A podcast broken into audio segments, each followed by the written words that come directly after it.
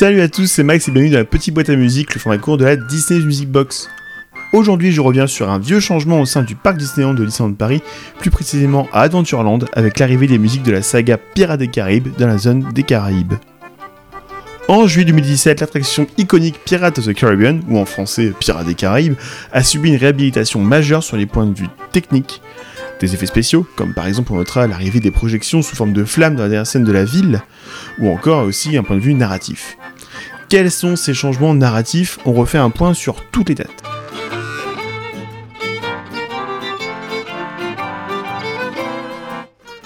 Chronologiquement, on a donc Pirates des Caraïbes, attraction ouverte en 69 en Californie, en 73 en Floride, en 83 à Tokyo et en 92 en France. Les films de Pirates des Caraïbes, La malédiction du Black Pearl en 2003, Le secret du coffre maudit en 2006, Jusqu'au bout du monde en 2007, La fontaine de Jouvence en 2011 et La vengeance de Salazar en 2017. Les arrivées de Jack Sparrow dans l'attraction en 2006 en Californie à Disney World, en 2007 à Tokyo, et en 2017 en France avec Barbossa en animatronique et David Jones et Barbe Noire sur des écrans de fumée. En 2016, à Shanghai Disneyland, on a l'attraction inspirée des films, eux-mêmes inspirés de l'attraction Pirates of the Caribbean, Battle of the Second Treasure. Et donc, comme je disais, en 2017, en France, on ajoute Jack Sparrow à la recherche d'un trésor tout en gardant l'élément majeur de l'attraction, le pillage d'une ville par des pirates. C'est donc cette arrivée en France qui va nous intéresser pour ce format court.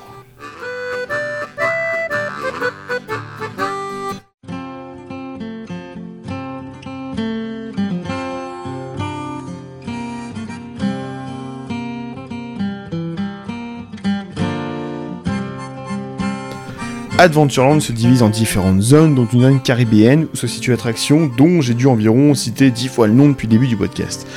De 92 à 2017, toute cette partie était composée des chansons de marins ainsi que des chansons Disney en lien avec la mer. On a par exemple la Gigue Under the Sea pour la petite sirène, on a A Whale of Tale dans 20 milieux sous les mers, on a A Pirate's Life de Peter Pan. Et le tout est arrangé dans un style de musique marine un peu caricatural avec un accordéon, une contrebasse, un violon, un fifre ou encore des percussions. Cette boucle musicale met dans une ambiance exotique caribéenne, tout du moins maritime, autour des différentes licences et légendes intégrées dans cet imaginaire collectif, avec la cabane de Robinson, Adventure Isle, Peter Pan avec le gang des pirates et School Rock. J'ai le même souvenir d'entendre cette boucle dans la salle Pirate du Chalet de Marionnette, quand cette salle est ouverte bien sûr. À partir de 2017, pour aller avec l'ajout des personnages des films dans l'attraction, la boucle originelle est remplacée par une boucle d'une heure, certes bien montée, des musiques les plus iconiques des quatre premiers films de la saga Pirates des Caraïbes.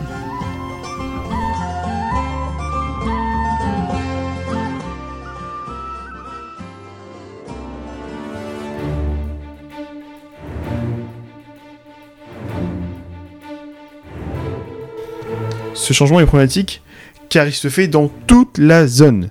Les musiques de Klaus Badelt et de Hans Zimmer, ainsi que les arrangements des orchestrateurs de ce dernier, s'inspirent des chants marins. On a le rythme ternaire, on a l'orchestration qui a été évoquée aussi plus haut. Sauf qu'elle est ancrée dans l'univers de Port-Royal, Tortuga ou encore la Fontaine de Jouvence, et non dans des Caraïbes plongés dans l'inconscient culturel européen. Cette boucle ne sert donc qu'à vendre l'évolution de l'attraction. Certes, il paraît logique d'ajouter Jack Sparrow dans l'attraction, les gens associant depuis 2003 les deux, l'attraction et le film, et il faut avouer les quelques références sont amenées avec finesse. Mais l'attraction est fameuse grâce à sa narration et son travail artistique, les gens ne viennent pas que pour voir Jack Sparrow, la preuve avec la description de l'attraction sur l'application. Frissonner dans ce pillage de pirates périlleux avec la présence inédite du capitaine Jack Sparrow et de son équipage sans foi ni loi. Alors, ça évoque Jack Sparrow, mais on parle surtout du pillage principalement, par contre, on peut se poser la question de qui est son équipage sans foi ni loi.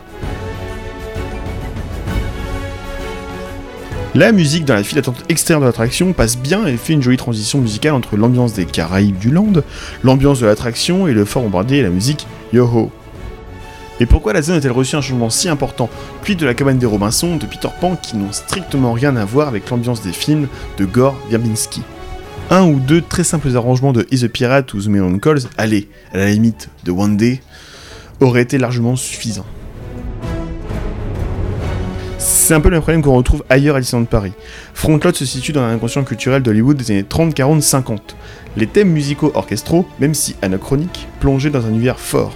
Le loop actuel n'est pas dans le style du tout des musiques du land, mais n'est qu'une succession de musiques qui font la promotion d'attractions thématisées indépendamment, elles sont très bien, mais associées ensemble et selon moi mal montées, elles sont vraiment hors sujet.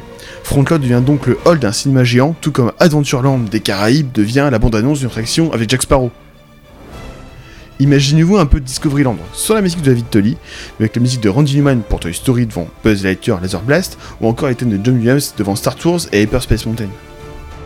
Là où il peut y avoir un changement de boucle moins problématique, c'est World of Pixar, où les thèmes les plus iconiques peuvent résonner, au moins dans les allées entre Crush Coaster, Cars Rally 4 trous, les photolocations et derrière le bâtiment de Animation Célébration, s'il se situe dans cette zone de World of Pixar.